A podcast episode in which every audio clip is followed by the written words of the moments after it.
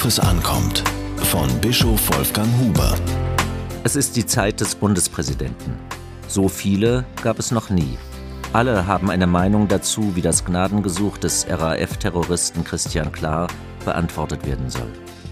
Die Opfer der RAF konnten seinerzeit nicht vor der Gewalttat geschützt werden.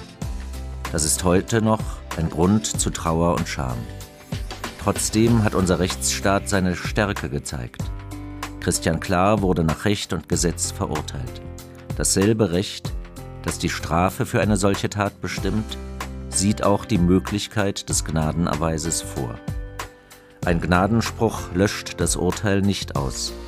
Dieses Urteil bleibt vielmehr in Kraft. Nur seine Vollstreckung wird beendet aus Gnade. Bei der Entscheidung darüber geht es allein um den Menschen. Andere Gründe müssen nicht genannt werden. Der Bundespräsident wird prüfen, ob er sich zu einem solchen Schritt entschließen kann. Aber er braucht die Ergebnisse nicht zu kommentieren, zu denen er dabei kommt. Er braucht auch keine Ratschläge dafür, wie er vorgehen soll. Die öffentliche Debatte darüber, ob eine Begegnung des Bundespräsidenten mit Christian Klar stattfinden soll, finde ich stillos. Gern möchte man die Gewissheit, dass Christian Klar seine Tat bereut.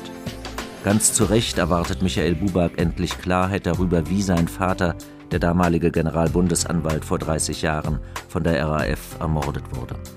Doch welche Abwägung die Entscheidung des Bundespräsidenten bestimmt, lässt sich auch durch solche Überlegungen nicht vorwegnehmen.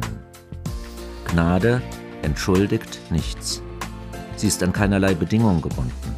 Sie verfolgt keinerlei politisches Interesse.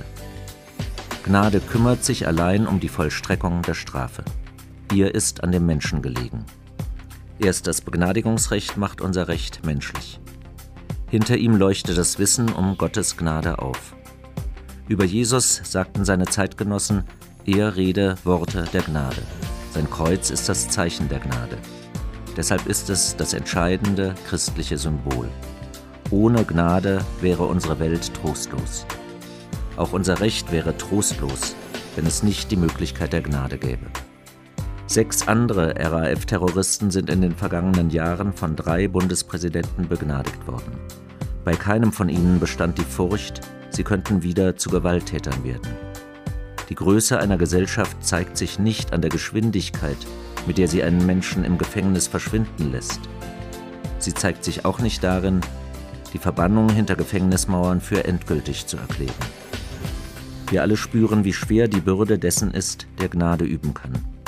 Es ehrt den Bundespräsidenten, wenn er sich der Aufgabe stellt, die sein Vorgänger nicht mehr bearbeiten konnte. Es ist nun die Zeit unseres einen Bundespräsidenten.